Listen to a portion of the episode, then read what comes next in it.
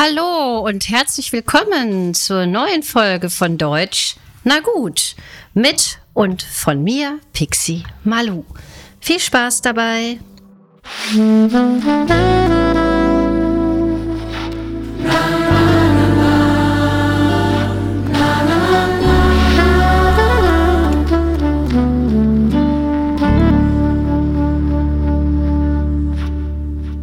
Mama, ich habe gar nicht gelügt, sagte meine kleine Tochter letztens.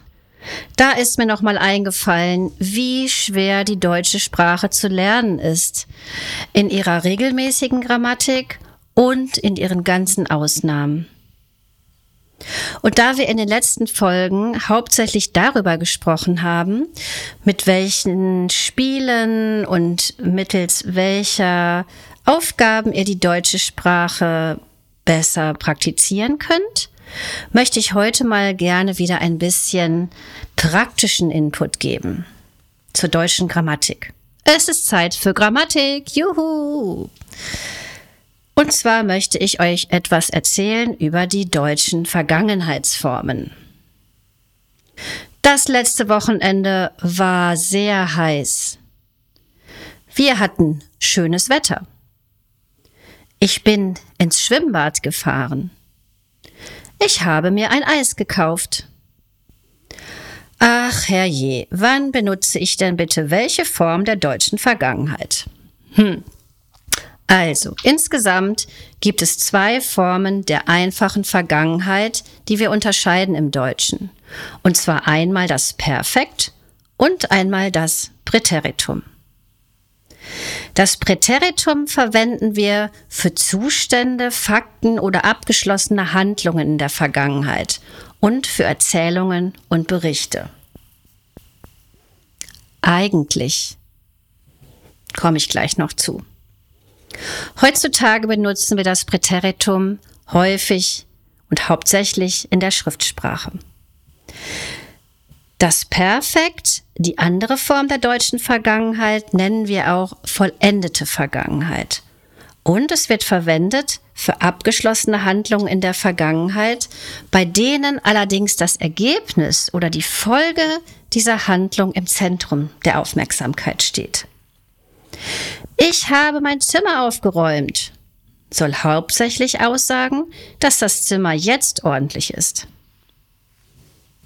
Im mündlichen Sprachgebrauch verwenden wir sehr häufig das Perfekt anstatt des Präteritums, auch für Erzählungen und Berichte. Außerdem verwenden wir das Perfekt für Handlungen, die bis zu einem erkennbaren Zeitpunkt in der Zukunft abgeschlossen sein werden. Puh, Sonst wird nämlich das Futur 2 dafür verwendet. Beispiel. Bis nächste Woche hat er das bestimmt vergessen. Der Zeitpunkt ist deutlich erkennbar. Ja, so viel zu den Situationen, in denen wir das Perfekt verwenden. Wie bilden wir es aber? Perfekt ist nicht gleich perfekt. Ich gebe euch Beispiele für zwei verschiedene Konjugationen im Perfekt. Gehen. Ich bin gegangen, du bist gegangen, er ist gegangen, wir sind gegangen, ihr seid gegangen, sie sind gegangen. Ein weiteres Beispiel. Lesen. Ich habe gelesen, du hast gelesen, er, sie, es hat gelesen, wir haben gelesen, ihr habt gelesen, sie haben gelesen. Wir bilden das Perfekt also mit dem Präsens der Hilfsverben sein oder haben plus Partizip 2. So, wann benutze ich denn haben und wann benutze ich sein? Haben für die Bildung des Perfekt benutzen wir bei Verben mit Akkusativobjekt. Beispiel. Lisa hat ihr Zimmer aufgeräumt.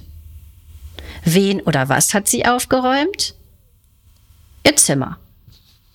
Zweitens benutzen wir haben bei Verben ohne Akkusativobjekt, die keine Orts- oder Zustandsänderung ausdrücken. Beispiel, Lisa hat aufgeräumt ohne Akkusativobjekt. In Klammern Anmerkung der Redaktion. Für mich ist dies eine Zustandsänderung. Aber so sind die Regeln. Tut mir leid. Klammer zu. Dritte Anwendung von haben bezieht sich auf reflexive Verben. Das Zimmer hat sich verändert, ist ein Beispiel dazu. Das Verb ist reflexiv, sich verändern. Wann nehmen wir das Hilfsverb sein? Erstens bei Verben der Bewegung ohne Akkusativobjekt. Wie zum Beispiel gehen, fahren, fallen, fliegen, ankommen, reisen, stürzen, stolpern, laufen. Beispiel die ganze Familie ist in ihr Zimmer gekommen. Zweitens benutzen wir das Hilfsverb sein bei Verben der Zustandsänderung wie aufwachen, einschlafen, einfrieren, auftauen, sterben und zerfallen. Beispiel Lisas Liebe zur Ordnung ist erwacht. Dritte Regelung für das Hilfsverb sein. Es wird verwendet bei den folgenden Verben, die ihr leider einfach auswendig lernen müsst. Bleiben, sein, werden, gelingen, misslingen und geschehen. Beispiel, was ist bloß mit Lisa geschehen? So, zu diesen beiden Formen des Hilfsverbs kommt das Partizip 2. Dieses bilden wir im Deutschen folgendermaßen. Regelmäßige Verben, die wir im Deutschen auch schwache Verben nennen, bilden das Partizip 2 mit G, E am Anfang, dann kommt der Verbstamm und dann das T. Beispiel. Lernen, Partizip 2, gelernt. Unregelmäßige Verben hingegen sind die, die im Präteritum oder im Partizip 2 den Wortstamm ändern. Da gibt es wieder eine Liste, die ihr lernen müsst. Und dabei unterscheiden wir zwischen starken und gemischten Verben. Starke und gemischte Verben bilden das Partizip mit GE am Anfang und EN hinten dran. Nach dem Wortstamm. Gehen wird verändert zu ging, gegangen. Sehen wird verändert zu sah, gesehen.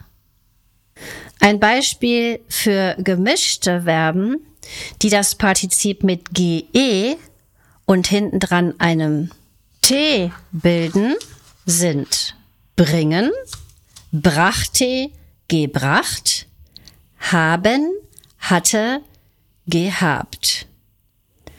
Kurz möchte ich noch erklären, wozu wir starke und gemischte Verben sagen.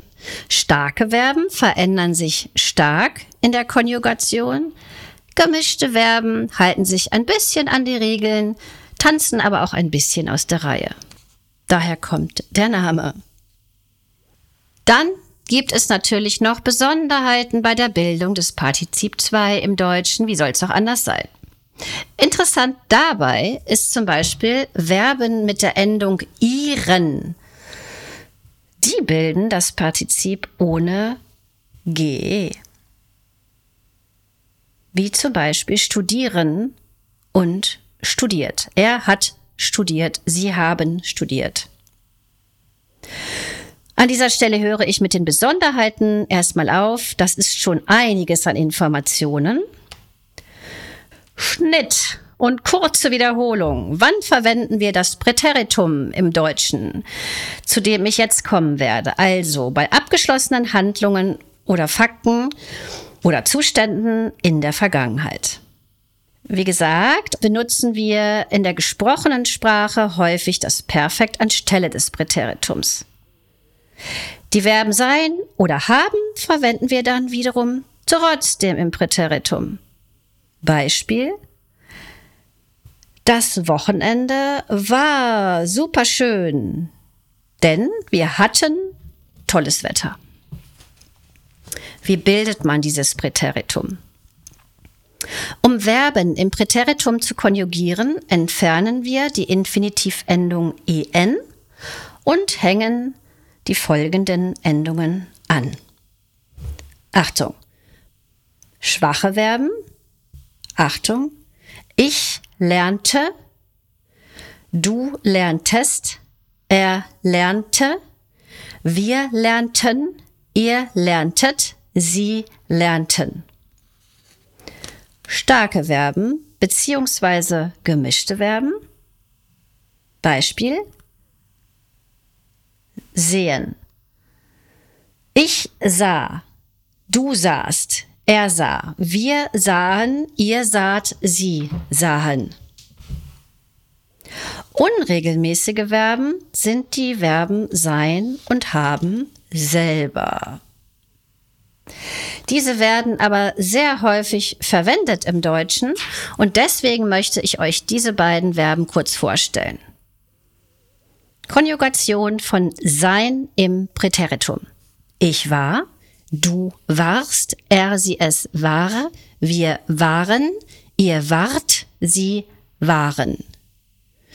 Konjugation haben im Präteritum. Ich hatte, du hattest, er hatte, wir hatten, ihr hattet, sie hatten. Auch im Präteritum gibt es Besonderheiten bei der Bildung. Viele starke bzw. gemischte Verben ändern im Präteritum den Wortstamm.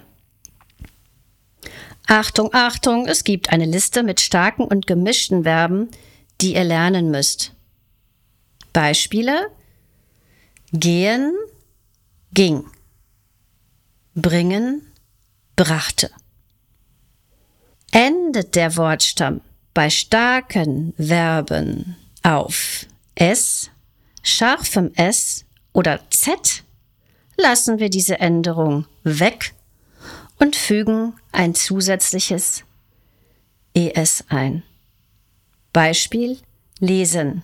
Las, du lasest.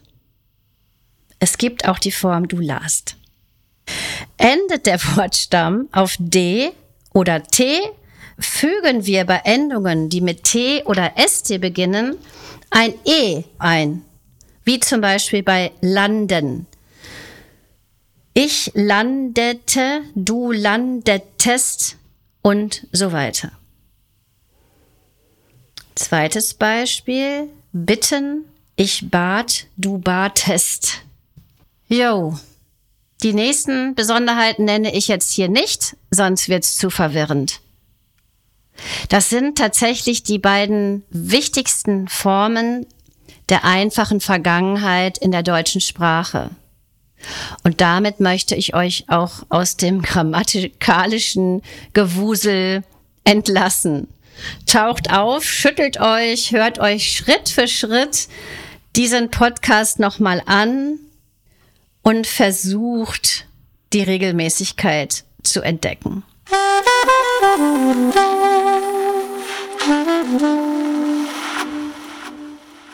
Ich möchte euch noch kurz erzählen, wie es weitergehen soll. Dieses wird die letzte Folge vor den Sommerferien sein, die in Nordrhein-Westfalen, das ist eines der deutschen Bundesländer, schon am 21. Juni beginnen. Ich möchte keine Sommerpause machen, da ich glaube, dass viele von euch vielleicht gerade in dieser Sommerzeit Urlaub haben, Zeit haben und Lust haben, ein bisschen mehr Deutsch zu lernen. Ich habe mir überlegt, dass ich in dieser Zeit eine ganz andere Form meines Podcasts ausprobieren werde. Ich werde euch eine Art Reisetagebuch zur Verfügung stellen, bei dem ich natürlich immer versuche, euch etwas bereitzustellen, was euch hilft, im Deutschen weiterzukommen.